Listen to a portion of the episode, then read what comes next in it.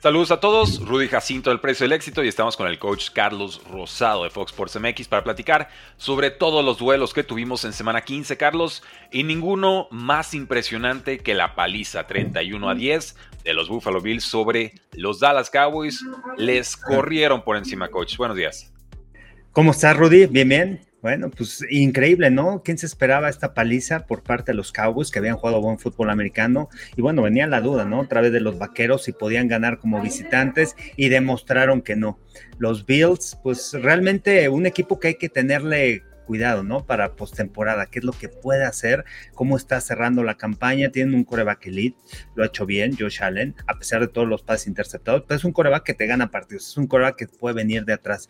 Y realmente aquí eh, el plan de juego por parte de Sean McDermott es interesante, ¿no? Porque la debilidad de los Cowboys a lo largo de la temporada era que no se fueran atrás en el marcador.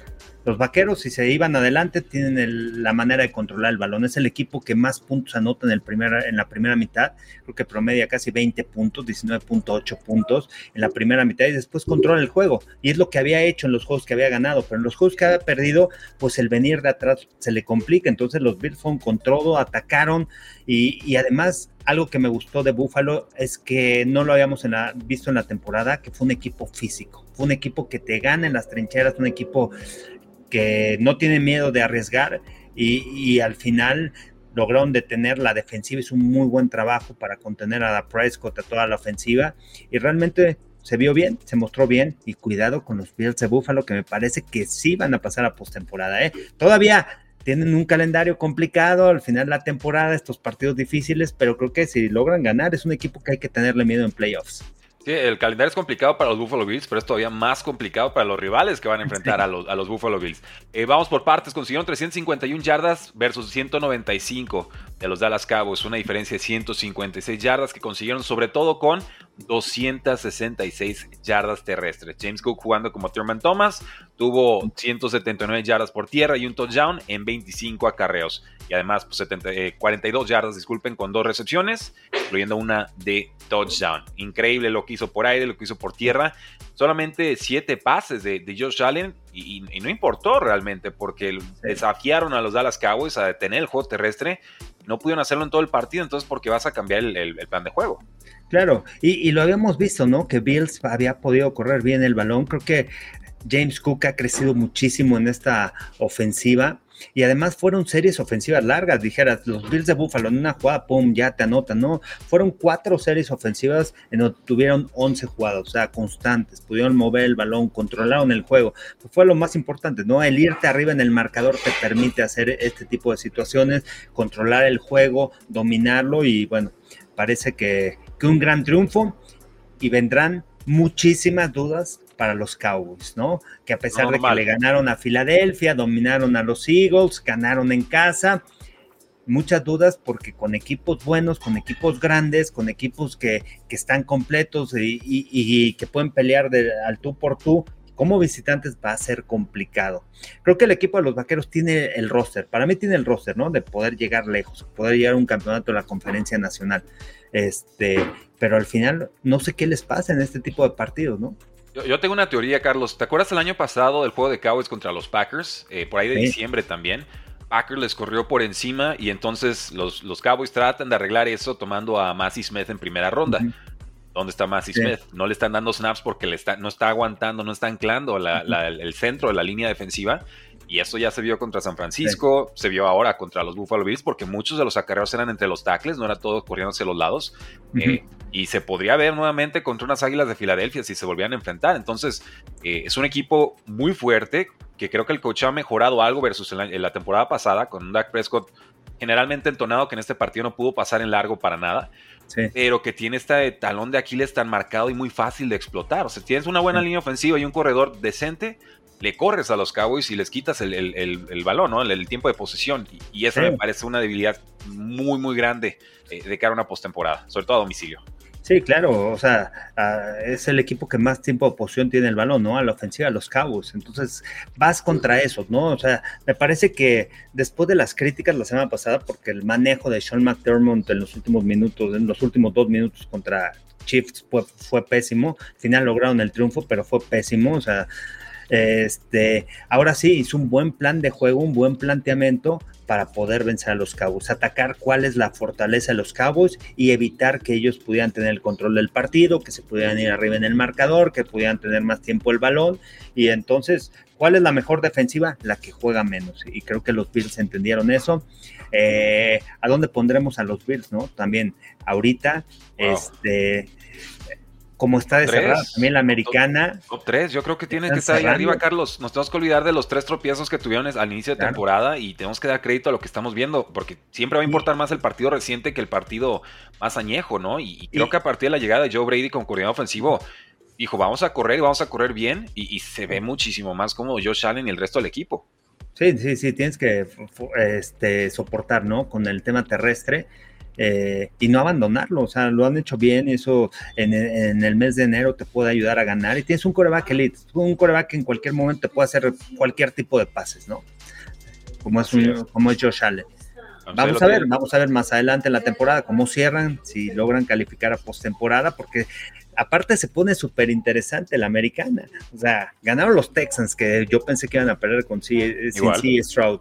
Ganaron los Colts, que aguas con ellos. Ganaron los Browns. Entonces, en el tema de, los comodines, pues se pone interesante. Pittsburgh está ahí en la pelea, pero va para abajo. Yo creo que no va a pasar este año.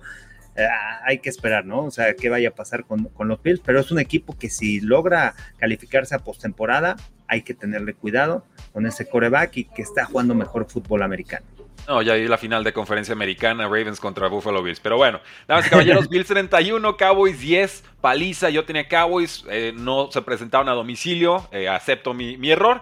Pero qué opinan ustedes, damas y caballeros, háganlo saber ahí en la casilla de comentarios. Estamos con Carlos Rosado y ya lo saben, dejen su comentario, dejen su like y con eso seguimos haciendo estas transmisiones todos los días lunes a viernes a las 10 de la mañana hora del centro de México. Y recuerden, estos podcasts, estos análisis quedan grabados en el podcast de Carlos Rosado y de su servidor. Pasemos entonces, y aquí no lo estoy haciendo por orden cronológico, al partido de. Quiero, pasamos a este. Browns 20, Bears 17. Te estaba pensando en poner el de Ravens, pero no. Creo que este de Joe Flaco y compañía da, mucho de qué hablar, Carlos, porque estos osos han estado cerca de sacar unos resultados importantes, por lo menos en tres ocasiones. Y juegos que ya están como con un 98% de probabilidad resueltos y encuentran formas de perderlos. Y aquí es un Joe Flaco que se enciende en el cuarto cuarto y que le saca el partido a un, a un Justin Fields que estaba jugando espectacular. Es un rollout al lado izquierdo, pasa en movimiento a contrapié que acaba en, touchdown, con, creo con Colquemet. Eh, está crecido, está motivado y, está demostrando que él va a ser coreback titular de Bears o de a donde sea que lo manden. Sí, sí, sí, sí. Y también por eso, ¿no? O sea, aquí es la evaluación para ti, ¿no? Como coreback, como jugador en estos últimos partidos. Muchas veces ya no tienes posibilidad de pasar a postemporada, pero estos partidos es donde puedes sacar la casta, puedes. Eh, al final, esto es un negocio, ¿no? Y van a, y, tú también te tienes que vender, ¿no? Como jugador. ¿Hasta dónde puedes crecer? ¿Qué puedes demostrar? El video va a ser muy importante. Entonces, Justin Fields está demostrando. Creo que Matt Everflux ha hecho un muy buen trabajo. Hablábamos de él, de que ya en la silla caliente y todo, pero en cierta forma conjuntado al equipo. La defensiva ha jugado bien y, y, qué pensar, ¿no? También de Chicago, de Matt Eberflus, si se va a mantener con el equipo de Chicago y con Justin Fields. Va a haber muchas ¿eh? dudas, ¿eh? Hay muchas yo, yo creo que no. Yo, yo dije la semana pasada que sí por los resultados y demás, y luego vi esta derrota y me acordé de aquellas que habían perdido contra los Lions y han habido unos resultados muy, muy ajustados. Eh, para mí eso es cocheo. Creo que es un tema de cocheo el no poder cerrar esos partidos cuando claramente ya están en la bolsa. Claro, y eh, en la NFL ¿cómo ganas? Ganas por tres puntos, ganas juegos cerrados, ¿no? Y ahí es donde viene la evaluación de los coaches. ¿Qué juegos cerrados puedes ganar? ¿Cuál es tu récord en juegos decididos por una anotación? Entonces va a ser la pregunta para Matt Iberflus, que ha sufrido de muchas cosas, ¿no? O sea, el cambio de coaches, el coordinador defensivo con los problemas fuera del terreno de juego, este, pero bueno, Va a ser interesante que vaya a pasar en la temporada, cómo cierren los Bears. Han jugado mejor fútbol americano, pero no pudieron cerrar este partido. Y los Browns yo no esperara, yo no esperaba que ganaran por el tema de que tenían muchos lesionados. Había muchas lesiones en el equipo y, si hay alguien que, que, poner en la conversación de coach del año, que semana tras semana vamos ahí viendo quiénes pueden estar, eh, Kevin Stefanski, ¿eh? con este equipo, lo que ha hecho, con cuántos corebacks, y de repente Joe Flaco se adapta a su sistema y, y, y cómo le ayuda. Es un tema terrestre, ¿no? Lo que le gusta a Stefanski, las dobles trampas, con una línea ofensiva fuerte, este, jugadas de zona, pero eh, todo se construye en base al ataque terrestre. Llega un coreback que te pueda lanzar vertical, que puedes hacer jugadas de play action, pues eso cambia totalmente todo, ¿no? Porque además estás corriendo el balón y después vienen los pases largos, tiene ese brazo, todavía tiene ese toque de balón y me parece que, bueno, Joe Flaco este, pues puede llevar, ¿no? Qué sorprendente, ¿no? Que pueda llevar este equipo después de ser el cuarto coreback de los Browns, los pueda llevar a postemporada con una defensiva que ha jugado bien, regular. O sea, es el lead en cuestión de yardas, eh, pero en puntos había permitido muchos puntos, ¿no? Los Browns, pero al final me gustó, ¿no? Que, que supieron resolver y este 20-17 ganaron y eso pues, les permite todavía estar ahí, ahí en la pelea de, de la postemporada ahí como wildcard. Sí, Joe Flaco estaba hace un mes en el sofá de su madre viendo partidos NFL y el día de hoy, ahora Cleveland lo adora. Imagínense, el, el quarterback histórico de los Ravens, adorado por los Cleveland Browns porque les va a mantener viva la campaña. Fue, fue la experiencia eh, completa de Joe Flaco esta. Eh. Casi lanza el partido con tres intercepciones, incluyendo un pick six en la segunda mitad, pero en el cuarto cuarto lo decíamos, 212 yardas y consiguen 13 puntos y consiguen el gol de campo con Dustin Hopkins de 34 yardas. Conexión con el ala cerrada David Njoku, 10 pases atrapados, 104 yardas touchdown. A Joe Flaco siempre le ha gustado lanzarle a, sus tight ends. Y bien por la defensa de, los Browns, que aguantaron lo suficiente para que pudiera despertar la ofensiva de Cleveland en el cuarto cuarto. Si no, esto hubiera acabado en, una paliza y Bears hubiera tenido fácil más de, de 30 puntos. Sí, sí, sí, vuelve a aparecer Onjoku, ¿no? Que se ha convertido en ese receptor 2, ¿no? Ya no como a la cerrada, no lo vean así, o sea, es la pareja de Mary Cooper, esto también le permite a Mary Cooper, que ha tenido buena campaña este año, o sea, poder aparecer y de repente, pues, no hay dobles equipos, hacen dobles equipos, dos safeties atrás para evitar los pases largos, empieza a correr el balón, ¿no? Y, y Jerome Ford, pues, ha hecho su trabajo, Súper bien. A pesar de la lesión de, de, este, de, de Nick Chop, temprano en la temporada y bueno, tienen dos corredores que se adaptan muy bien al esquema, que son explosivos, que te van generando yardas y, bueno, ha ayudado mucho. Me, me gustan los Browns, ¿eh? Sí, es, un equipo compacto, un equipo con identidad. No tiene las mejores piezas ahorita, sobre todo en la posición de quarterback, pero Joe Flaco nos está haciendo olvidarlo y bastante bien. Da, gusto ver a los equipos responder ante la adversidad de esta manera y creo que es muy fácil contagiarse y desearles bien esta temporada. Y hablando en esa línea, Carlos, decías de Kevin Stefanski, el head coach de los Cleveland Browns. Bueno, ¿qué me dices de Dimico Ryans, a quien no te has cansado de presumírmelo esta temporada? Victoria 19 y se me perdió ahí el marcador que fue a 13 sobre los Titans no aparece en pantalla, pero bueno, 19 a 16 fue con gol de campo en el, tiempo extra, pero iban arriba prácticamente 3 a 0 de los Titans sobre los, sobre los Texans. Y, no sé cómo, porque ni siquiera estaba Will Anderson en la línea defensiva y resuelven, y resuelven deteniendo a Derrick Henry que siempre les corre para 200 yardas y aquí tuvo una, tengo las, aquí las cifras es, es bueno, no la tengo exactamente, pero eran como 12 acarreos para 19 yardas, una cosa así súper ridícula. Sí, y, bueno, ¿cuál ha sido? Hay que ver de dónde viene Dimico Ryans. El año pasado estuvo con San Francisco, fue el coordinador defensivo con esta defensa que fue la mejor en contra del ataque terrestre. Entonces, tiene ese esquema defensivo para poder detener eh, a, los corredores por tierra. Entonces, buen planteamiento por parte de la defensiva. Y otra de las cosas que a mí me llamó la atención y que me pongo a pensar, el por qué la decisión de Casey Kingdom sobre Davis Mills, ¿no? Que Davis Mills era el quarterback número dos, ya que sí, Stroud no pudo estar presente en el partido. Raro. Pero de repente ves, ¿y en dónde tuvo más éxito este Casey Kingdom? cuando estuvo en los Vikings. ¿Qué tipo de esquema ofensivo era? Era algo similar a lo que utiliza Bobby Slowick, el coordinador ofensivo de, los Titans. Jugadas con play action, correr el balón de manera eficiente, lo hicieron Devin Singletary más de 100 yardas y de ahí se desglosa el play action, no el drop back atrás que se echa el quarterback, sino jugadas con engaño, jugadas en roll out con los naked. Entonces, eso es lo que ayudó, ¿no? Y se adapta mejor Casey Keenum, que ya conoce este esquema, algo similar cuando jugaba en Minnesota, y creo que por eso es la decisión de, ponerlo, ¿no? Bueno, además de las prácticas, de, que ellos tienen... Sí, lo vieron jugar a Mills y dijeron no. Pero, pero ¿con quién confío más que se adapte más a mi esquema ofensivo, ¿no? Entonces voy con Casey Keenum y bueno, ganaron el partido increíble, ¿no? En tiempo extra. Este es de, los partidos que tampoco esperaba y además el tema, yo creo que hay una motivación extra, ¿no? Con el equipo de los Titans aquí en este partido y me parece que es que, digo, con los Texans, sí, eh, hay una motivación extra que es que los Titans había, utilizaran, este, que los Titans utilizaron el uniforme de los Houston Oilers. Creo que esa es una descaro, ese es un mensaje, ¿no? Porque tú ves cómo llega Bravel, este, de vaquero y todo. A ver, a ver, nosotros somos de Texas, nosotros somos los tejanos. Tienes el derecho, pero yo tengo la autoridad, ¿no? Exacto. Entonces, creo que en ese aspecto, si yo fuera head coach, yo así prepararía a mi equipo, oye, estos cuates nos quieren robar aquí. O sea, ya se pasaron a Titan, son otra, otra organización, aunque vienen, compraron la franquicia y todo, pero al final no dejaron los Houston Oilers. Nosotros somos de Houston y tenemos que demostrar. Y se fueron mal, Carlos, tú te acuerdas, se fueron mal. Nadie lo recuerda como los Tennessee Oilers, todos lo recordamos como los Houston Oilers. Oilers. Y háganle como quieran, no, que tienen derecho a usar el jersey, pues que lo sigan disfrutando en sus derrotas porque los Texans los dejaron retratados. Con esto, pues prácticamente Titans ya eliminado de la, campaña. No juega CJ Stroud, lo decimos, jugó Case Keenum. Devin Singletary por tierra. Eh, qué forma de transformar este, este backfield. Ah, está crecido, está evolucionado. Ya desplazó Damian Pierce, solamente tuvo una carrera en este partido. Y, con toda justicia. Y la intercepción también de, Steven Nelson ahí en el primer drive de la, de la segunda mitad. Sí. Importante. El pass rush de los Texans le llega siete veces al Korak de los Titans, que sale hasta lastimado Will Levis. Entonces, un esfuerzo colectivo porque no estaban las estrellas, la estrella ofensiva y la estrella defensiva no estaban. Y ahora así los Texans, abajo 3 a 0, lo llevan a tiempo extra y, lo ganan. Una derrota muy vergonzosa para los Titans.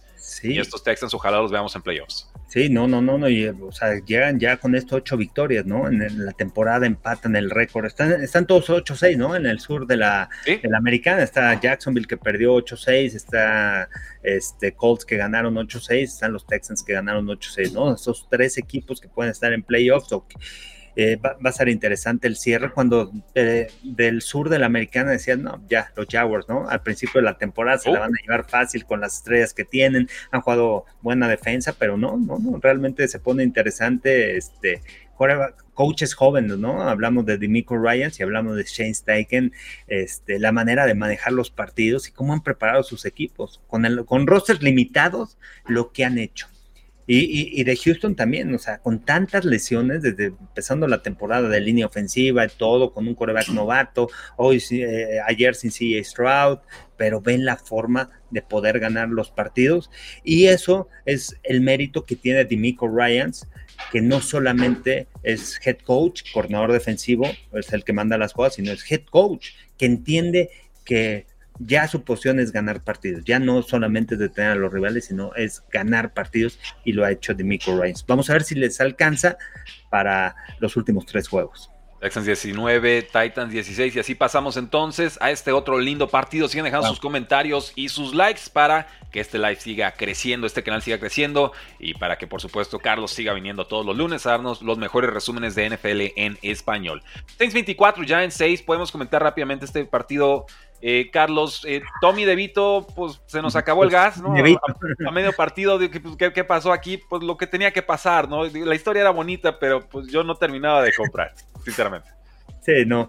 Yo pensé que los Giants iban a pelear más por el tema con, de la defensa, ¿no? De su coordinador defensivo Martindale y todos los problemas que han tenido los Santos, ¿no? A lo largo de la temporada con este, con Derek Carr, eh, con esta ofensiva, sin poder pues sacar puntos, ¿no? Pero es la pues, palabra del día, Carlos, resolver, porque está, de moda esto de que resuelve o no resuelve. los Giants no resuelven y los Saints, pues estas veces y, aparte con todos los problemas que hay dentro del locker, ¿no? Que yo veo que Derek Carr no logra enganchar con sus jugadores, críticas de la línea ofensiva, lo hemos visto pelearse con los receptores y de repente aparece tres pases de anotación, este, un juego en donde estuvo bien planteado, o sea, nada más lo limitaron a lanzar 28 pases, tú fue eficiente, completó 23, realmente hizo un buen trabajo, manejó muy bien el juego, ¿no? Aquí, este, eh, Derek Carr, y no sé qué pensar de los Santos, porque en cuestión de roster, eh, o sea, tú los ves y tienen una defensiva fuerte, ¿no? Tienen jugadores que,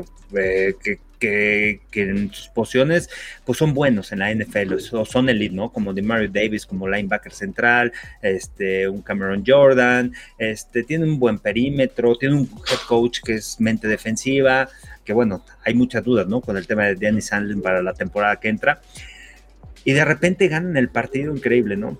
Juegan en casa, que eso, eso algo les ayuda, y los Giants que llegan motivados con este Tommy DeVito, pero bueno, es la realidad, realmente Tommy DeVito no es un coreback titular en la NFL, no es un coreback que vaya a ser elite en la NFL, no es un coreback que yo voy a poner mi franquicia y lo voy a construir alrededor de él, O sea, si tú ves el video, pues, se tarda mucho en lanzar, corre mucho, sí, tiene buenas piernas y todo, pero se tarda mucho en tomar decisiones. Al final le ayuda pues, esas habilidades físicas y eso le ayuda a resolver muchos problemas pero realmente, pues, pues los Giants con muchos problemas en la ofensiva, ¿no? Totalmente, totalmente. Y los ganaron, pero también ganaron los Tampa Bay. Bucaneros, no, y, ganaron mejor los Bucaneros. Ahorita vamos para allá porque esa fue también otra de las sorpresas de la semana. Los Giants tuvieron solamente 101 yardas de ofensiva en los primeros tres cuartos, ya después al final un poquito de yardas eh, basura en el final. Uno de tres en terceros downs. Eh, los Giants limitaron a los Saints a 7 puntos al medio tiempo, pero en la segunda mitad Derek Carr y sobre todo Alvin Kamara con 110 yardas en 21 toques de balón llevan esta contundente victoria 24 a 6. Sigan dejando sus comentarios, sus apuntes. Enseguida vamos con todos ustedes porque tenemos que hablar de este Panthers 9, Falcons 7. Dramático final, Carlos. No diría que fue un buen partido de Bryce Young, pero en el último cuarto tenía que mover el balón, lo hizo. Algunas escapadas puntuales, ahora no hubo entregas de balón de su parte. Y estos Falcons que se nos vienen cayendo a pedazos y que no usan ni a Villan Robinson, ni a Drake London, ni a Kyle Pitts. Eh, un, desastre, un desastre, No, y además, eh, si, si un partido o más bien otro partido podían ganar las Panteras, me parece que era este, ¿no? Porque se enfrentaron en la primera semana y tuvieron muchos problemas los Falcons para ganar el partido, un juego cerrado, un juego en donde Carolina no creo, creo que en la primera serie ofensiva un pase de Bryce Young a, Hayden Hurst, pero muchos problemas para Atlanta de poder moverle el balón a este equipo, ¿no? De, de Carolina. Entonces, creía que podía ser un juego en donde podían dar la sorpresa, pues no, no podían cubrir la línea. Y así sucedió, ¿no? Al final Panteras se lleva la victoria y este y bueno y, van a venir las críticas fuertes para Atlanta este porque también ganaron los otros dos del sur este pues empiezan a perder ahí lugares para poder llegar a postemporada para poderse llevar la división y Arthur Smith con muchas dudas como entrenador en jefe no Mucha líder. entrenador en jefe, como líder de hombres, porque ¿cómo lo respetas después de esta, de esta derrota? De esta derrota, no sí. No, no hay forma, siete puntos nada más la anotaron a, Carolina y este la ofensiva con estas armas. Escogiste un primer, una primera selección en este. Tienes primeras selecciones, la línea ofensiva tiene varios jugadores de primera selección y se les ha pagado buen dinero. Tienes un corredor que, que se va a convertir en elite como Jan Robinson. y, tienes a Legier y tienes a el Patterson. O sea, hay profundidad en el tema terrestre. Tienes receptores que fueron primera selección como Drake London, tienes a Cal Pitts, que también es una ala cerrada, un slot, primera selección. O sea, tienes armas a la ofensiva y tú eres una mente ofensiva. Dicen. Y, al final, ¿quién te está respaldando? Te está respaldando la defensiva. La defensiva ha permitido ganar partidos de los Falcons. No ha sido la ofensiva tan contundente con las armas que tienes, cómo armaste a tu equipo y este y realmente eso crea muchas dudas para, para Arthur Smith si puede comandar realmente un equipo y si lo puede llevar a playoffs. Para mí la respuesta es no, sino incluso si clasificara playoffs para mí sería no, pero entiendo que si llegara sería más difícil el, tema del despido. Hubo un fumble de Villan Robinson en la yarda 24 de los Falcons, pero la, la intercepción de Desmond Ritter cuando iban ya en la yarda 20 de Carolina nuevamente. O sea, llega a zona roja y es entregar la pelota una y otra y otra vez. Eh, es preocupante. No entiendo por qué no está jugando Taylor Henneke. Está muy necio con, con, este coreback. Y creo que puede ser su, ahora sí que su, su, cruz y su sentencia en, la NFL como, como head coach. Poco más que agregar en este partido. Y, además fue esa, ¿no? O sea, ellos apostaron por él. O sea, ellos apostaron por Desmond Reader, o sea, ni siquiera dos veces en agencia libre algún veterano, allá varios. o sea, tan simple. Joe Flaco, ¿no? Estaba disponible. Claro, claro. Para que quiera, con experiencia, pero no, dijeron, vamos a, vámonos con Desmond Reader, vamos a poder correr el balón. No, no, no, no es la solución. Le pagaron 10 millones de dólares a Taylor y Carlos. Eso no es dinero de suplente bajito, eso es de tengo dudas de mi titular. Pero también a quién le pagas. Heineke, ¿quién es Heineke? O sea, tú. Pues más que Raiders, diría yo, pero pues no mucho. En Washington y todo, olviden, estuvo peleando, sí, sí, sí, es un back, es un back. Correcto, no, correcto. es un quarterback titular, no es un quarterback que puedas armar tu organización. Eh, eso es también lo interesante, ¿no? También, ¿qué, ¿qué está pasando en la NFL hoy en día? porque los dueños, cómo escogen a los head coaches, cómo viene el tema del reclutamiento, en vez de enfocarse, porque hoy en día también Ben Johnson, ¿no? Suena mucho para ser head coach, el corredor ofensivo de, de, Detroit. A ver, enfóquense en quién tiene las características para construir un equipo. No para llamar jugadas, no para que sea buen coordinador ofensivo, coordinador defensivo y que sea un genio, ¿no? quién puede construir, quién sabe construir una organización, un equipo ganador, porque de ahí parte todo, ¿no? O sea, yo creo que de ahí parte todo porque tienes que tener una visión hacia dónde vas, cuál es el proceso que vas a seguir y entender que al final en la NFL vas a ganar cuando empiezas a construir tu equipo. ¿Cómo vas a ganar? Con conocer fortalezas, debilidades, con lo que tienes, tope salarial, todo ese tipo de aspectos, más allá de las X y las O's. O sea, y hoy en día se están enfocando más en eso, ¿no? No, es un genio defensivo, Brandon Staley, ¿no? Genio defensivo, tuvo a la mejor defensiva cuando estuvo en los Rams y de repente... Eh, la calidad humana. No ganaba partidos cerrados. La defensiva era pésima, de las peores en la NFL y bueno, ya no enganchó con su equipo, su equipo ya no creía en él. O sea, el resultado de los 63 puntos que les meten este, los Raiders no es casualidad. ¿eh? El equipo no jugó con amor, el equipo no jugó con ganas y se vio. El video no miente al final de cuentas. Y bueno, será pues el mensaje claro de donde los jugadores hablaron y dijeron adiós, Brandon Staley. Los jugadores son muy claros, ellos saben lo que sucede y por más que la directiva pueda decir, no, si es, es, nuestro gallo, los jugadores son finalmente los que tienen la última palabra porque ellos son los que exponen el físico y no se lo van a jugar por cualquiera. Por lo pronto los Panthers siguen con él, en teoría, primer pick global, pero que le pertenece a, la, a los Osos de Chicago, pero está un poquito más eh, peligroso el asunto, donde llegan a tener una victoria más, podría caer al segundo hasta el tercer pick eh, global. Pasemos entonces a Bucaneros 34. Packers 20, Carlos. Eh, Baker Mayfield se convirtió en Joe Montana, distribuyó el, el balón, el ovoide de forma impecable. Chris Godwin lleva dos semanas que está irreconocible de bien porque esta temporada no había prácticamente existido. Eh, los Packers intentan meter ahí con una entrega de balón de Baker Mayfield, pero la realidad es que el trámite de este juego fue 100% Packers. Y mi único apunte sería, ¿qué hace yo? Eh, se me fue el nombre. Eh, Joe... Ah, Joe Barry. Barry, iba a decir, sí, iba, a decir Brady, pero no, Joe Barry. ¿Qué hace Joe Barry de, de coordinador defensivo? Y qué bueno que lo estoy olvidando, porque yo creo que no va a sobrevivir a la temporada. No, no, no, no, no. No, el primero que se va a ir va a Joe Barry y después se va a ir Matt LaFleur, vas a ver, ¿eh? Sí, yo, al final, Matt LaFleur ha tenido muchos problemas. Al final, ese, ese récord que tuvo ganador cuando estuvo Aaron Rodgers, que lo llevó a la final de la conferencia, pues hay que reconocerle, ¿no? Aaron Rodgers jugó un papel muy importante, ¿no? Porque cuando estuvo como corredor ofensivo Matt LaFleur de, de Titans, no era una buena defensiva, no, no una buena mala. ofensiva, ¿no? O, o, sea, no era una ofensiva sólida. Entonces, muchas dudas, ¿no? Con el tema de la Flor y, y, este equipo de los Packers, que realmente a mí sí me llamó la atención esta derrota, este, y la derrota de, y, y, y creo que esta derrota es la resaca del partido que tuvieron el lunes por la noche, que pierden en contra de los Giants.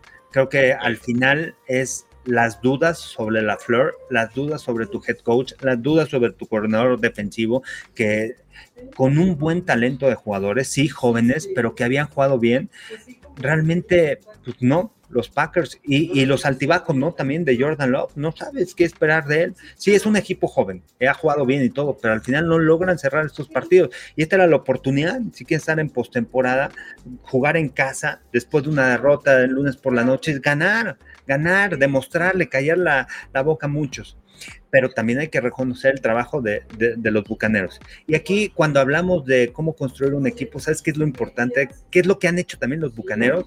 El traer un coreback que quizá no sea elite, pero ¿sabes qué? Los jugadores creen en él.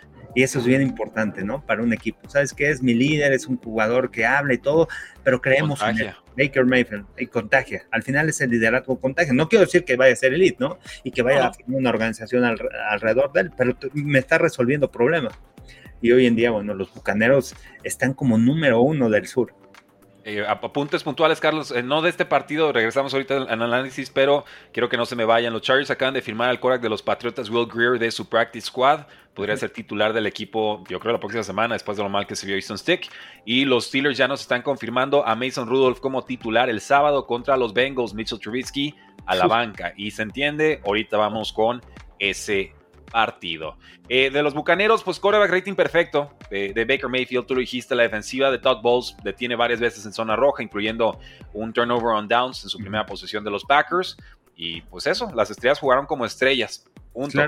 Con los Packers, pues extraen mucho a Christian Watson, pero pues es, es eso, aparecen jugadores puntuales, pero me sigue faltando este receptor estrella número uno que acomoda el resto de la ofensiva un peldaño por debajo. Sí, y sabes, duelos.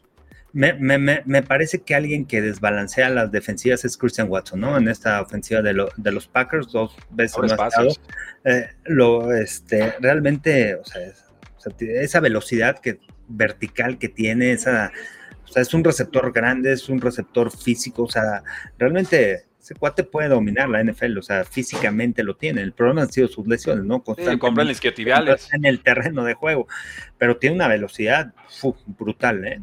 Para ir vertical, puedes utilizar en jet sweeps y es alguien que al final te gana momento del partido con una jugada explosiva, con un pase largo y todo. Entonces, sí les hace falta, pero bueno, tampoco es pretexto, ¿no? El pretexto es la defensiva, te anotan 34 puntos en casa los Bucaneros, o sea, tampoco estás hablando de un equipo que tenga una gran ofensiva, ¿no? No, no, no. bueno, aquí, fueron perfectos, pero en la, temporada no lo han sido, de acuerdo. Y, sabes quién ha ayudado mucho también, bueno, la línea ofensiva con todo lo que, han, lo que ha pasado ahí en, Tampa Bay, Rashad White, ¿eh? buena campaña, ha tenido buena campaña en los últimos dos partidos, ha aparecido, corrió el balón, es un arma la ofensiva, ¿no? Y, y, esto te permite eh, poder distribuir el juego de manera diferente, no todo es Mike Evans, aparece Chris Godwin, tú tienes una pareja de receptores, pero además tienes un corredor también que, que te puede generar yardas por tierra y por aire. Y Devin White, el linebacker que había sido importante en aquella eh, victoria de Super Bowl, le dicen, oye, no estás jugando bien, va a entrar el, suplente titular, te vamos a tener en activo. Y el jugador dice, no quiero jugar, gracias. Y ya se armó la guerra. Eh, me acuerdo, Devin White había pedido contrato de 5 años y 20 millones anuales. Sí, sí, sí. ahorita la banca y, descartado, healthy inactive por decisión de coach. Y quién sabe. Y, bueno, pues, quién sabe también qué hay dentro, ¿no? ¿Qué está pasando en los vestidores? Y al final, bueno, pues, es un tema en donde dices, a ver, aguanta. Y es el orden, ¿no? Poniéndolo top box. Totalmente. Sorprendente, ¿no? Porque puede ganar, o sea, se puede llevar la división y va a recibir en Wildcard, ¿no? Aparte, aparte. Y puede que con récord ganador, que es lo que hemos criticado de pronto a estos líderes divisionales que tienen localías. Tienen dejado sus comentarios, Rudy Jacinto, Carlos Rosado. Esto es todo el resumen de semana 15. Comentario y like. Con eso, seguimos subiendo este live a más de 300 personas en toda la República Mexicana y el resto de la comunidad hispana. Dolphins 30, Jets 0. También poco que discutir aquí. Zach Wilson fuera del partido antes de medio tiempo por esta pésima línea ofensiva. Yo tampoco hubiera querido regresar a jugar ahí. Aaron Rodgers, ya están eliminados los Jets. Aaron Rodgers no tiene por qué volver a este equipo. Así que que se busque otro tema para seguir apareciendo en las cámaras, porque su regreso triunfal en diciembre no va a ser. Si, si, podían sorprender los Jets después de la victoria de la semana pasada, que anotaron 30 puntos a los Jets, sí, jugaron en casa, el clima no estaba bien, 30 puntos en la segunda mitad. Yo pensé que iban a dar más pelea a los Jets por el tema de las lesiones en Miami. No, no, no porque los Jets tuvieran una, o sea, una gran defensa, una buena defensa y hasta ahí, ¿no? Pero la ofensa, pues ya lo hemos visto, lo que ha sucedido. Y las lesiones, ¿no? O sea, Tariq Hill fuera, dos lineros ofensivos, Connor Williams está fuera toda la temporada, también perdieron otro lineal ofensivo, linebackers no estaba Jerome Baker, tampoco estaba Jalen Phillips, este, los dos safeties estaban fuera, Javon Holland y, y Deshaun Elliott, y sin embargo supieron resolver y eso fue importante, ¿no? Les da confianza también al equipo de los Dolphins y, y esta victoria me parece que es importante para los Dolphins de decir, ¿sabes qué? Sabemos que Tariq Hill es alguien que te desbalancea, que desbalancea a los rivales, que es muy importante en nuestra ofensiva, pero no dependemos solamente de él. Entonces, esto te permite jugar como equipo. Aparece Rahil Monster, 20, ¿cuántas lleva? 20 anotaciones por tierra. Tremendo, ¿no? Lo que, lo que están haciendo por tierra. Y es lo que se esperaba de Miami. Y aparece Jalen Waddle. Entonces, te pone a pensar y también a tus compañeros se voltean y, a ver, no solamente se la tienes que dar a Terry Hill, nosotros también podemos hacer jugadas y algo que, que Miami había tenido problemas en las últimas semanas a la ofensiva. La defensiva había soportado mucho al equipo, no, no se había visto tan contundente a la ofensiva y, de repente sin Tyreek Hill, con las bajas que tengo a la ofensa, pues puedo anotar 30 puntos, ¿no? Entonces, son de las cosas que, que creo que se pueden aprender de esta semana.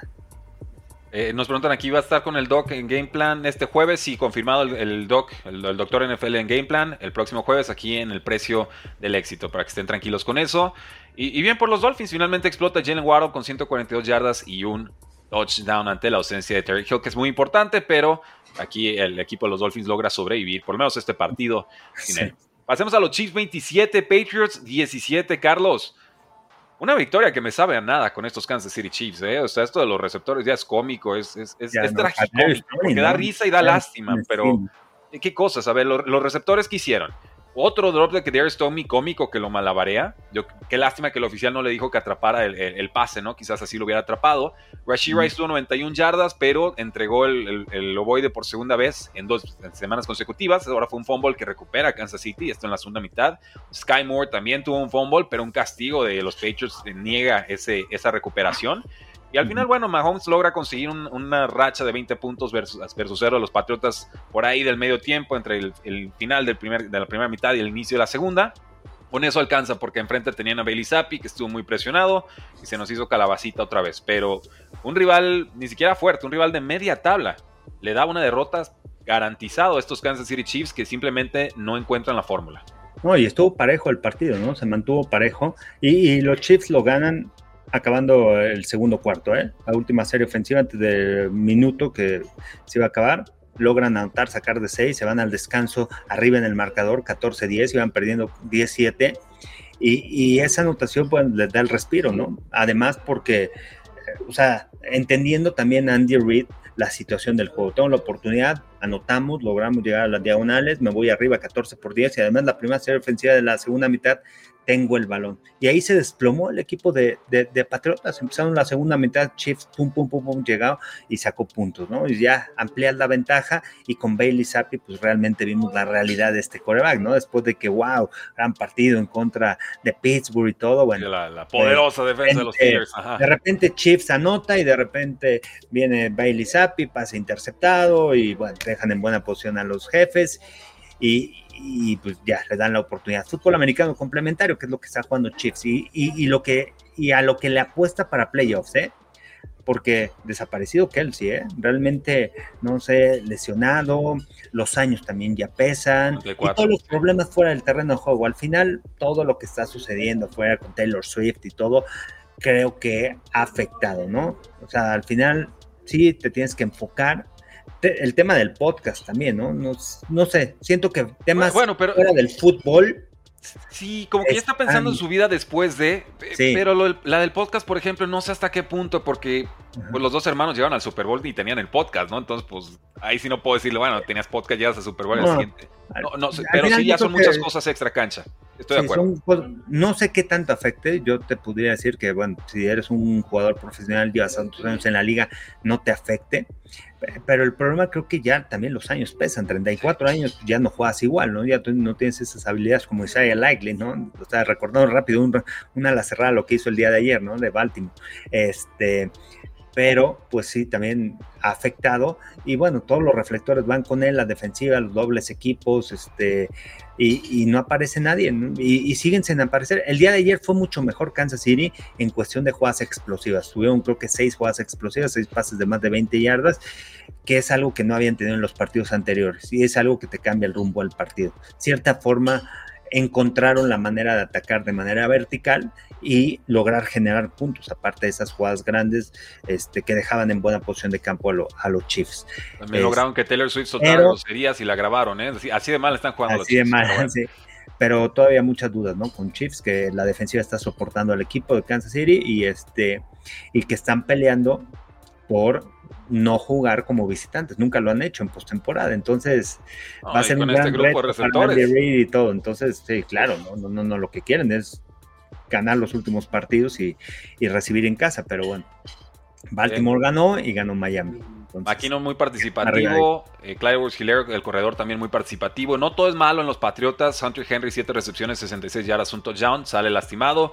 Christian Barmer, el tackle defensivo, 6 tacleadas y una captura. Entonces, bien que mal el roster le sigue respondiendo Belichick. Simplemente el talento y el momento del equipo no da para mucho más. Y, en el juego contra Pittsburgh lo que funcionó fue el ataque terrestre y que involucraron a Ezequiel Elliott, ¿no? Que pudiera ser productivo. el scout fue sobre él. Realmente no me haces nada, que me ganes con otros jugadores. Empezó a aparecer Hunter Henry, pero después de que se lesionó, entró en pánico. Bailey no encontraba a quién lanzarle el balón. Así es. Vamos con este siguiente duelo. Sigan dejando su like y sus comentarios porque 45 eh, Cardinals, 29, perdón, 45 49ers, 29 Cardinals. Yo creo que este partido estuvo más apretado de lo que finalmente termina indicando el resultado. El San Francisco le costó algo, quizás más de lo esperado. Sí, y, les corrió en el balón, ¿eh? Aparte. más de 200 yardas. El esquema era, ok, me vas a correr el balón, no importa. Yo, o sea, yo lo leo así, ¿no? Sea, de San Francisco, que es la mejor defensiva en contra del ataque terrestre. Eh, pero, pero muchas veces, olvídate de tus estadísticas, de cómo es tu equipo, cómo voy a atacar al rival, cómo voy a evitar que me ganen voy a evitar que me ganen corriendo el balón. Digo, voy a, voy a provocar que... ¿Me quieres ganar, Arizona? Ok, me vas a mover el balón con Kyler Murray. ¿No? Y, pues creo que es la debilidad, ¿no? Del equipo de, Arizona. Mérito porque han peleado, han peleado. Lo que ha hecho Jonathan Gannon con este roster es interesante, pero bueno, San Francisco pues, en otro nivel, ¿no? En otro nivel. Así el marcador lo dice, ¿no? Y, aquí el juego está parejo, 7 por 7. Primera serie ofensiva de Arizona, pum, pum, pum, touchdown, 7. Primera ofensiva de San Francisco. Me ha llamado la atención cómo ha manejado los juegos Carl Shanahan. Primera serie ofensiva es el equipo que más puntos en la primera serie ofensiva. Empieza, en, momentos críticos, ¿no? Eh, en los últimos dos minutos que tienes que controlar el partido, que tienes que sacar puntos, logras sacar puntos. Empezando el tercer cuarto, otra vez, logra sacar puntos. Y así puedes controlar el partido. Es una estrategia para poder controlar los, los juegos. Y lo ha sabido hacer Carl Shanahan con el complemento de la defensiva. Aquí este partido empezó 7 por 7 y de repente la segunda serie ofensiva viene el pase interceptado de Charvarius Ward, lo, regresa hasta la anotación y se van 14-7.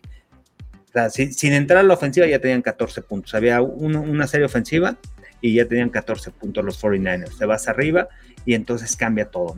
Y San Francisco realmente pues, espectacular, ¿no? Por tierra, por aire, Christian McCaffrey. O sea, es un equipo completo mientras se mantengan sanos. Pero la gente de los 49ers sufrió, ¿eh? Porque le dieron un golpe fuerte ahí a Brock Purdy que salió por algunas jugadas, entró Sam Darnold. Realmente se dio fuerte ahí el, golpe ahí este, con el brazo que tiene en el, en el cuello. Este, pero sí. Sobrevive sobrevive. No, no, cuidado, cuidado. Es, es algo tiene esta ofensiva de 49ers es que le quitas una o dos piezas y deja de funcionar. Y si le quitas al coreback, pues bastantito, ¿no? Lo hemos visto con Divo sobre, sobre todo. Sí, y, ¿qué, ¿qué opinan? San Francisco, el mejor equipo, está arriba de todos. Sí, ahorita tienen que ser los número uno, pero eh, evidentemente, y lo destacas de forma correcta, el permitir tantas yardas a unos Arizona Cardinals que no tienen mucho en ataque, preocupa, porque la siguiente semana viene Baltimore, pierde un corredor importante, Keaton Mitchell, pero Lamar Jackson, si tiene que correr 200... ¿Mitchell está lesionado? Sí, fuera, yo creo que va a estar fuera el resto de la campaña, una lesión de rodilla, falta, ahorita reconfirmo la gravedad, pero... Pero creo que sí está fuera, ¿eh? Este, ¿Qué juego, no? la otra semana. Eh, aquí eh, lo que me llama la atención y la pregunta va a ser para Kyle Shanahan, ¿cómo vas a manejar estos tres partidos? Vas contra Baltimore, un juego fuerte, un juego que va a ser físico, ¿cómo lo vas a jugar? Ya estás calificado, ya estás en número uno, perdieron los Cowboys, vamos a ver qué pasa hoy con Filadelfia contra Seattle, pero bueno, hay que esperar, ¿no? También ese resultado. Vas a ganar, ¿no? Vas, a salir con todo. Este, vas contra Washington y después contra los Rams si pasas en número uno, tienes una semana extra de descanso. ¿Qué, ¿Cómo vas a ir manejando estos partidos? Con todo, con todo. No necesitas descanso. Yo, yo no me guardo nada ni en semana 17. Y, siguen alimentando y le siguen dando el balón a Christian McCaffrey y sigue produciendo, es espectacular, ¿no? La visión de campo, la fortaleza y la línea ofensiva, ¿no? La línea ofensiva ha hecho un gran trabajo. Eh, hecha esta línea ofensiva y muy bien el reclutamiento para el esquema ofensivo de Kyle Shanahan. Y los receptores, ¿no? Hay jugadas que dices, el esfuerzo de los receptores en el ataque terrestre. La jugada de la semana pasada de Brandon Ayuk que corriendo, bloqueando ahí a, 50, 60 yardas sobre el corner. Ayer otra vez me enganchan, siguen moviendo las piernas. Y la otra vez vi un video de, George Pickens, era carrera y pues, caminando veíamos a Deontay Johnson en otro video también caminando. Al final, eso nos enseña, eso es esfuerzo y eso es el reflejo del equipo. San Francisco quiere ganar y cada jugador entiende el rol de sus jugadores. es carrera, tengo que bloquear, tengo que hacer mi asignación. Y es lo que en Pittsburgh no están entendiendo, la falta de esfuerzo de los receptores. O sea, no, solamente son... Es atrapar y ya, claro. Tienes que aportar en el ataque terrestre. Y, y ese es un reflejo, ¿no? Simple, ¿no? De por qué San Francisco está en ese nivel. Totalmente. Y aparte Christian McCaffrey con 187 yardas y 3 touchdowns en 23 toques de balón. Es el MVP. No es Zach Prescott, no es Lamar Jackson, no es Brock Purdy. Pregúntale a Brock Purdy, él dice el MVP es, Christian McCaffrey. Así como, ¿por qué? gracias por ponerme en la, en la lista, pero para mí no soy yo, es él. Entonces, a ver si, si los Brutal, ¿no? O sea, ha sido constante toda la temporada. Totalmente. Y vamos entonces con este Rams 28, Washington 20, el partido en el que termina Sam Howell en la banca, entra Jacoby Brissett y despierta de pronto la ofensiva y aquí nos hacen el, el comentario y gracias por acordarse, nos dicen aquí. Eh, Rudy, viste que a pesar de perder Washington, cuando entró Jacoby Brissett se vieron infinitamente mejor. Te lo nombro porque te he oído varias veces con lo que pasa con James Winston, de que el suplente de pronto puede rendir mejor que el titular y, que el equipo no se da la oportunidad ni siquiera de probarlo. Deja tú que sí sea o no. Eso nos lo dice Omar Talavera. Gracias por el comentario. Sí, pero bueno, Washington, eh, los últimos partidos Ron Rivera, ¿eh? Uy, va, de sobra ahorita. Game management, manejo del juego, ¿no? Y además, bueno, iban perdiendo 28-0, ¿no? Este partido, realmente Rams eh, es un equipo como San Francisco que tienes que irte arriba en el marcador, como los Cabos, que por el roster que tiene, ¿no? Obligar a los rivales a venir de atrás. Gran trabajo Sean McVay este año, lo que está haciendo quiero ver a los Rams en, playoffs. No sé hasta dónde lleguen, no creo que vayan a llegar muy lejos, pero el trabajo destacado que han hecho con este roster tan limitado, tan joven, eh, invirtieron mucho en años anteriores, cuando llegaron al Super Bowl invirtieron muchísimo dinero, está, les está costando, pero ha sabido resolver Sean McVay con la gente joven. Las ha puesto en el lugar correcto y al final, bueno, los Rams se llevan una victoria. Tampoco esperaba que los Commanders ahí dieran la sorpresa. Realmente, no, no, no. Tipo que este. Roto. Eh, no, no, no sé qué pensar de ellos. Este no tienen línea ofensiva, no hay protección y siguen lanzando el balón y le siguen pegando a Howell y le siguen pegando sus ah, corebacks. y, Carlos, ya. y, este, y, y, Eric Bieniemy todavía cree que trae a Patrick Mahomes como coreback. Bueno, pues quizás se verían todavía peor con otro coordinador ofensivo, ¿no? O sea, también estoy abierto a la idea de que con Eric Bieniemy es el que medianamente hizo que se viera bien este ataque aéreo por momentos, pero un desastre. El Korak de los, de los Commanders a la banca, 11 de 26 pases completados para 102 yardas. Parece que Sam Howell no sería entonces el Korak del futuro si ya lo están sentando medio partido. Jacoby Reset entra y lo hace bien, 8 de 10 para 224 yardas y 2 touchdowns. Y pues bueno, la defensa no puede tener a unos Rams que consiguieron 445 yardas de ofensiva total y ya lo dijiste, si hay un partido que va a ser lapidario para el futuro de Ron Rivera, seguramente será este. Pasemos entonces al siguiente duelo, porque tenemos ahora sí el Sunday Night Football, Ravens 23, Jaguars 7 y Carlos. te fue por, ya está en protocolo de conmoción el quarterback Trevor Lawrence, jugó mareadito buena parte del partido, ¿eh? ya le ha pasado a Tango Bailoa, ya le ha pasado a Brock Purdy y los criticamos de, hey, ¿por qué esos pases horribles y demás? Y al día siguiente, oye, que, que no saben ni cómo se llaman. Sí, y lo han golpeado en las últimas semanas. Recuerdo hace tres semanas el tema del tobillo.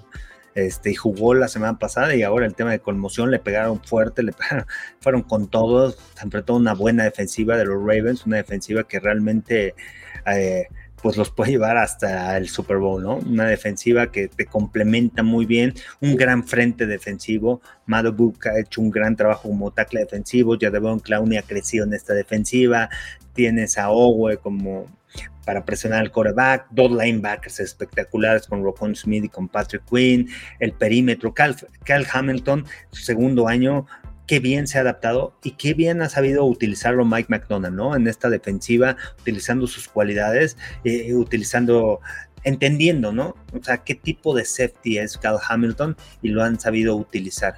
Eh, aparece Gino, Smith, eh, Gino Stone atrás como safety y tienes corners como Marlon Humphrey, Brandon Stephens hace un gran trabajo también. Luego lo quisieron atacar y les paró, los paró gacho eh, a, los receptores. A Calvin Ridley quisieron ir contra él, ¡pum! Pase desviado, ahí pegadito sobre los receptores. Realmente hace un buen trabajo. Una defensiva completa, va a ser buen tiro la semana que entra contra San oh, Francisco.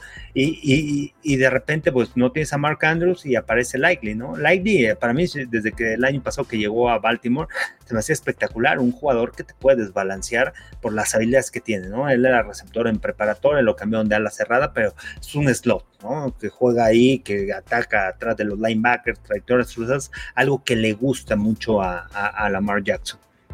Entonces, este, pues cuidado con estos Ravens. Me ha llegaron. mucho la temporada y, la gran campaña, ¿no? También que ha tenido Lamar Jackson este año. Y, bueno, 23-7 ganan los Ravens, pero también hay que mencionar que los Jaguars desaprovecharon muchas oportunidades, ¿no? Fallaron dos goles de campo, un balón suelto de Trevor Lawrence, cuando el partido estaba muy parejo. Entonces, contra un rival así, no te puedes dar el lujo de de, dejar ir esas oportunidades en donde tienes, este, chance de sacar puntos.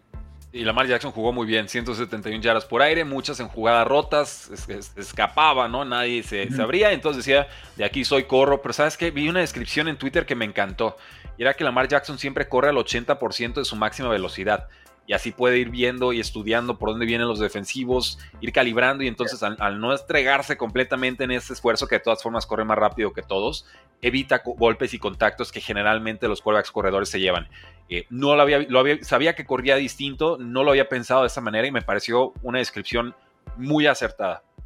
Sí, pues va, controlando, o sea, no, no, vas corriendo a lo loco, entiende cómo correr, sabe cómo correr, cómo cambiar de dirección, cómo controlar el cuerpo, cómo mover a los defensivos, eso lo, hace muy bien, ¿no? Esa es una de las grandes cualidades. La, jugada que me encantó fue el pase que le puso a Likely arriba, sí. porque más allá de la gran recepción, que es brutal, y cómo logra escapar, evitar la captura a Lamar Jackson, es esa confianza que le tiene a Likely, ¿no? O sea, de repente le voy a poner el balón arriba y confío en que lo va a agarrar. Yo nada más le voy a poner en la zona y confío que el jugador va a hacer la jugada. Y eso es un mensaje muy importante para el equipo de decir, hay confianza. Se lastimó Mark Andrews, pero tenemos aquí una ala cerrada que, que, nos puede hacer jugadas grandes.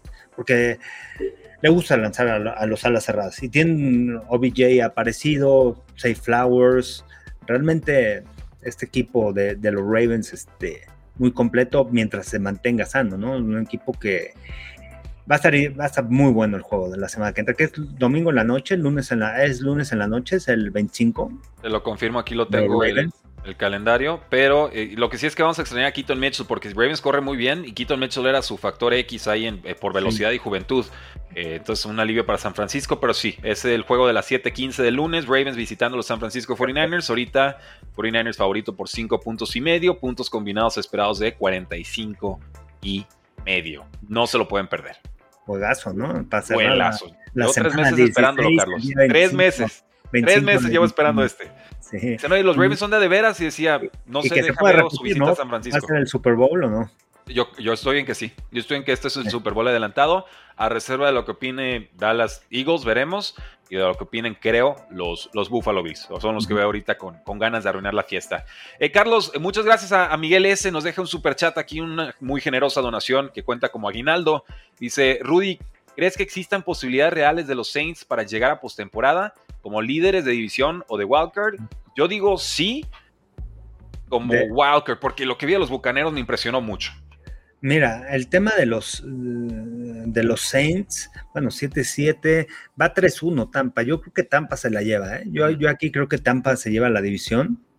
Vamos a ver el calendario, déjame ver, checar el calendario. Claro. bueno, Tampa va contra Jacksonville. Contra Jacksonville a medio gas, ¿no? Y no sabemos si medio va a gas, o no. Este, después se van a jugar todo la semana 17. Esa semana es donde se define. Van contra los Santos. Tampa Santos va a ser e, ese juego y cierran contra Carolina. ¿Quién es local en ese partido, Carlos? ¿Alcanzas a ver ahí? Sí, va a ser este Bucaneros. Tampa, es, oh, Tampa es local. Le ha y costado Saints visitar. Y, el de los Santos, bueno, y los Santos van contra los Rams este jueves, que lo tendremos aquí en, Fox. Entonces, los Santos tienen dos juegos muy complicados. Bueno, también este, realmente, qué interés. E, esa semana 17 ahí se va a definir todo, ¿no? Ahí la tienes. Juegan, contra los Rams en semana corta, van a visitar a los Rams y después van a Tampa. Tendrán una semana larga para prepararse, que eso les puede ayudar en el juego contra, contra Tampa. La mejor decisión que ha tomado la NFL es poner los juegos divisionales para cierre de temporada regular. La verdad es que le da un drama espectacular esos partidos que valen victoria y media. No, y estos juegos, ¿no? O sea, ya desde, desde esta semana, ¿no? Todos los juegos que con equipos que implicaban llegar a postemporada, ¿no? O sea, realmente esta semana muy buena. Realmente el calendario bueno, no sé si lo esperaban así, pero realmente muy parejo. Y este, y la otra semana también va a estar brutal, ¿no? Lo que va a suceder, el Dallas contra Miami. Vamos a ver de qué están hechos, otra derrota y otra visita de los Cowboys. Uh -oh. ¿Qué están hechos? O si realmente, y Miami, de qué está hecho.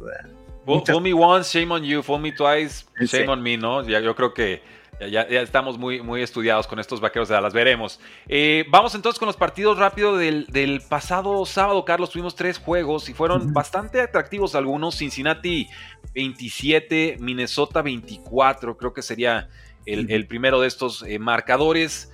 Sobreviven los Bengals, realmente Vikings con Nick Mullins hizo todo para sacar el resultado con Ty Chandler, pero se quedan cortos en tercera y una, cuarta y una y, y no corren con el que los estaba llevando todo el partido en ofensiva y eso fue una lástima. Oigan, y, Jake Browning, ¿qué les parece, no?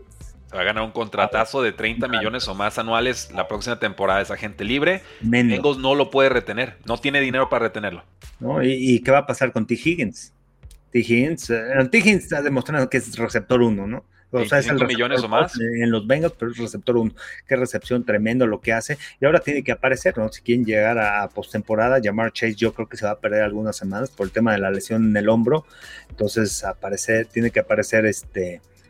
Tiene que aparecer T. Higgins. Pero bueno, viniendo de atrás también los Bengals, realmente, pues lo que han hecho las últimas semanas este, sin ataque terrestre, que pues no le gusta a Zach Taylor correr el balón, no está diseñada esta ofensiva, pero han encontrado la forma de, mover la bola con pases cortos, con jugadas pantallas, muchos, muchos pases pantallas, y han aparecido los playmakers de los Bengals. Qué juego, ¿eh? Qué juego 27-24, realmente muy parejo, y también el crédito hay que dárselo. Bueno, Brian Flores ha hecho un buen trabajo, ¿no? Con lo que tiene ahí en los Vikings. Sin embargo, y, y, sin Alexander Mattison, me parece Chandler un buen corredor, mucho mejor, más, es más productivo, que, más explosivo, ¿no? en, protección de pase te va a quedar a deber y creo que por eso eh, casi siempre cuando un jugador explosivo, productivo no está en el campo, tú sabes, Carlos, porque si lo mandas a proteger, el core va a salir reventado en algún blitz, no lo va a detectar o algo. Eh, y, lo sé porque lo solté a Chandler de una liga de dinastía al inicio de temporada y por eso no voy a clasificar a semifinales de playoffs en una liga. Mi culpa, ya aprendí, ni modo, no se ganan todas, pero, pero sí me sorprendió que no corrieran con él en esos cortos yardajes. Ty Chandler, 132 yardas touchdown. Jordan Addison, bienvenido de vuelta a la campaña, 111 yardas y touchdown. Buen partido de Justin Jefferson, adecuado, así a secas. Y la defensa, como dices, juega muy bien tres cuartos, pero les permiten 21 puntos a los Bengals en el cuarto cuarto. Llegan a tiempo extra y ahí ya es un volado y, gol de campo gana, ¿no? Sí, ¿no? Y bueno, y nada más que agregar, pero... Nada más que agregar, a mí lo, que he visto de Brownie, ¿no? Totalmente. Indianapolis 30, Pittsburgh 13, ya lo dijimos, se va a la banca Mr. Trubisky en este partido y ahí se va a quedar. Será Mason Rudolph el quarterback titular de los Pittsburgh Steelers. Steelers tuvo una ventaja de 13 a 0 y no volvió a meter un punto en todo el partido. Anotaron dos touchdowns en dos minutos, incluso bloquearon, bloquearon un punt que los dejan en la yarda 1 y parecía que iban a ganar por paliza y responden los Colts. Y vienen los Colts, y empiezan, a, tratan de correr con Zach Moss y se lastima. Tienen a Michael Pittman, su receptor número uno, jugando bien, se lastima en el segundo cuarto. Y, pero de ahí en más, Gardner Minshew excelente, corrieron con Trey Sermon, con Tyler Goodson, varias jugadas grandes, o sea, un equipo seguro de que quiere llegar a postemporada y el otro con todas las dudas del mundo. Y aquí yo leo un equipo, ¿no? un equipo. Al final entiende Shane Steichen, ¿no?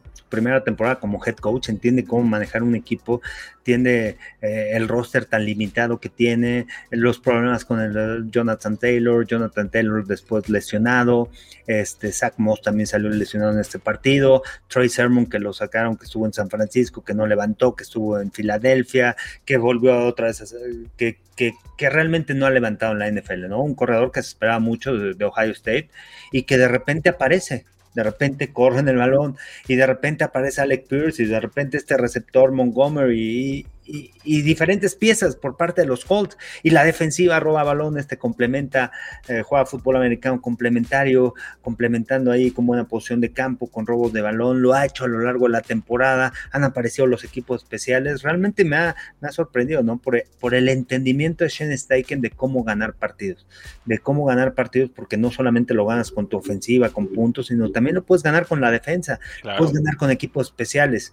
Y, creo que se ha enfocado. O sea, el reflejo de esto no nada más es hacer jugadas, porque todo esto es preparado, todo esto es entrenamiento, todo esto entrenan para eso. ¿Sabes qué? Necesitamos trabajar en robos de balón, necesitamos ver, colocarnos en buena posición, ser disciplinados y vamos a provocar, ¿no? Esos intercambios de balón protegiendo a Garner Minshew también y los equipos especiales también, ¿no? Es, es, consecuencia de un buen entrenamiento y una buena preparación para ganar los partidos.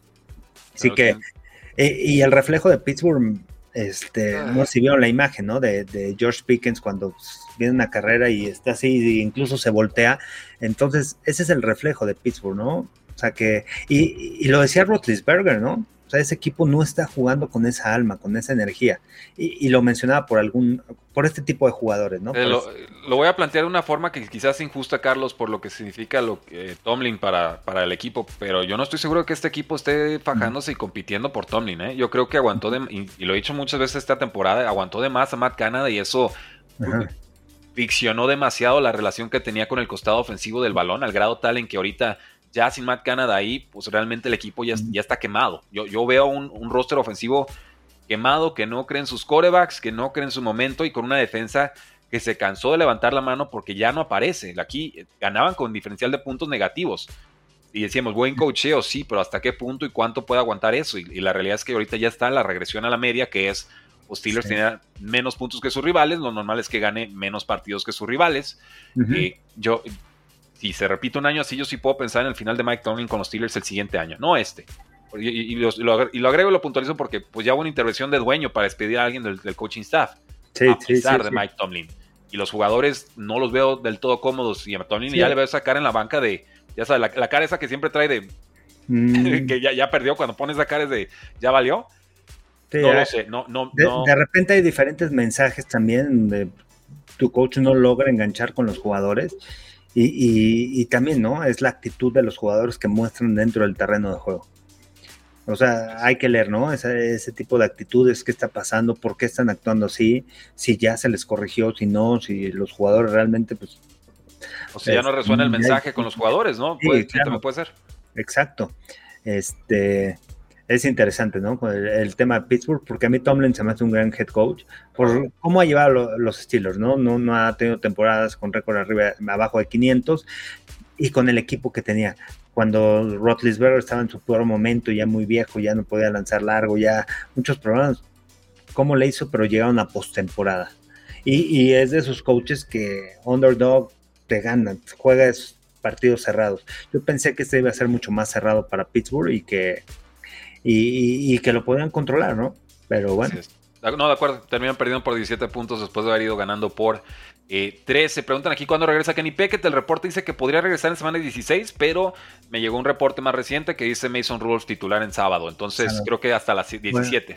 y, también los Colts están mostrando, ¿no? Algo de lo que hablamos de Baker Mayfield, de ese liderazgo que tiene en el locker, que es importante, ¿no? Hablar a los jugadores, enganchar con ellos también como coreback, y lo tiene Garner Minshew, ¿no? O sea, lo hemos visto y este, no quiero decir que sea lo fundamental, pero eso es algo muy importante. Como de backup, toma la decisión, este va a ser el backup, lo respetamos y él se da a respetar, algo que no tiene Zach Wilson, ¿eh? o sea, lo que sea de la línea ofensiva, sí, los problemas, pero Zach Wilson tiene ese carácter, ese liderazgo. Y creo que Gardner Minshew sí, sí, sí el equipo lo compró y además está ejecutando. No, creo que, no quiero decir que va a ser elite, que va a ser un quarterback titular el año que entra en algún equipo, pero está respondiendo bien. Eleva. Eh, eh, algo, tú ves a Trubisky, o sea, Trubisky no tiene ese liderazgo, esa conexión con los jugadores, ese enganche, ese, no sé, o sea, alguien que fue primera selección y es backup y ahorita ya de backup pasas hasta tercero, pues te van a sentar, ¿no?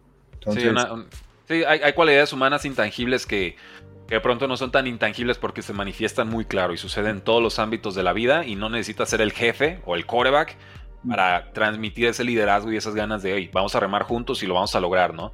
Muy rara vez la estrella del equipo va a ser el, engrane o, ese pegamento que mantiene unido a los rosters. Tú ves a las grandes dinastías y muy rara vez la estrella es, es el que, la voz que están siguiendo todos en el vestidor. Y esas voces de pronto se retiran, se hacen viejas, cambian de equipo y se rompe la dinastía. Ah, pero ¿cómo si sigue todo el talento? Se fue el engrane, se fue, se fue esa fuerza de unidad, ¿no? Y, y, de pronto los resultados no se dan y yo creo que es porque falta ese, ese pegamento intangible que puede ser un jugador de 1 o 2 millones de dólares de contrato anual, pero que tiene esa experiencia, esa veteranía eh, que ahorita no encuentran estos tantos equipos que hemos comentado. Y, aparte se dice muy fácil, ¿no? O sea, sí, ya este, sabemos cómo puedes formar una organización, que tienes que hacer el tema cultural, pero ya cuando estás adentro, es complicado, ¿no? Por las características de los jugadores, porque cada temporada es totalmente diferente. Entonces, la labor del coach es, eso, ¿no? El estar evolucionando en este tipo de cosas. pues bueno, super análisis, ¿eh? realmente le sacamos mucho más a este Steelers de lo que yo, yo esperaba. Y bueno, vamos con este último partido, Carlos. Lions 42, Broncos 17. Eh, Broncos trató de responder en el segundo tiempo y se atoró y los Lions despertaron. Jared Goff en el domo. Jameer Gibbs hizo lodo, David Montgomery también, Amor Brown es Dios, y Sam Laporta, el mejor tight de la historia, novato, yo creo, tres touchdowns, o sea, yo, yo, estoy contento porque tomé a Lions por puro feeling, dije, en casa creo que aquí se componen, pero ¿de qué forma? ¿Qué forma? Y, los Broncos, creo que es la realidad, ¿no? De los Broncos con el equipo limitado, lo que ha hecho Sean Payton, ¿no? O sea, creo que esta es una realidad de lo que son los Broncos que yo, yo esperaba que fueran a postemporada, pero sí es un equipo que está muy limitado, ¿no?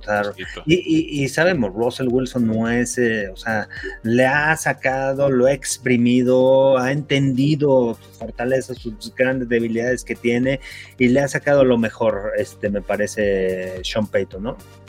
Ah, e, esa jugada también, la de la anotación que no le marcan a Javonte Williams y después el castigo. Es, pero, no la, pero no la desafía, Carlos. Juega, no desafió por lo menos la primera? Juega un papel importante, porque también tienes ayuda, ¿no? De aquí te están diciendo, sí, no, o sea, tú tampoco alcanzas a ver. Entonces, son decisiones que muchas veces necesitas ese apoyo, ¿no?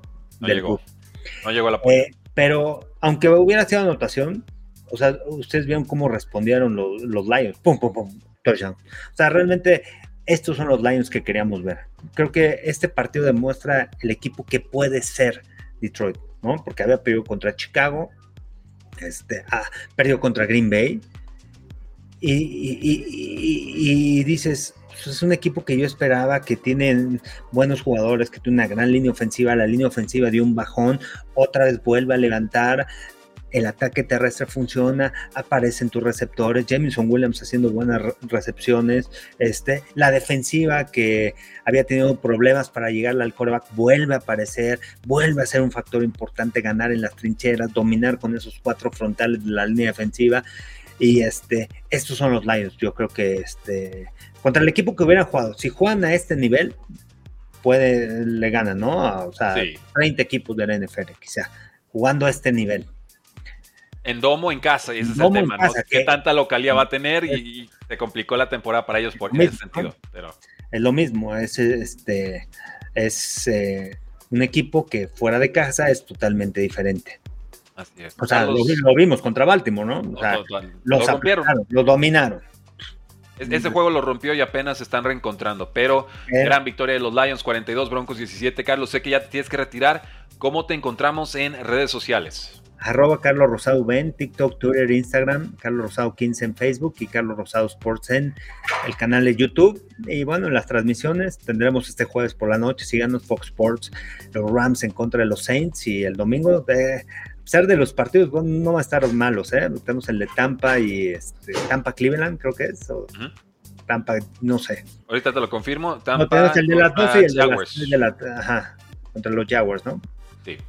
Buenísimo, pues ahí está, les dejo el código QR de Carlos en pantalla para que lo escaneen, para que lo sigan en su podcast. A mí me encuentran como arroba NFL en Twitter y como arroba precio NFL en todas nuestras redes sociales. También les dejo por aquí nuestro podcast, porque la NFL no termina y nosotros tampoco. Es si fuera.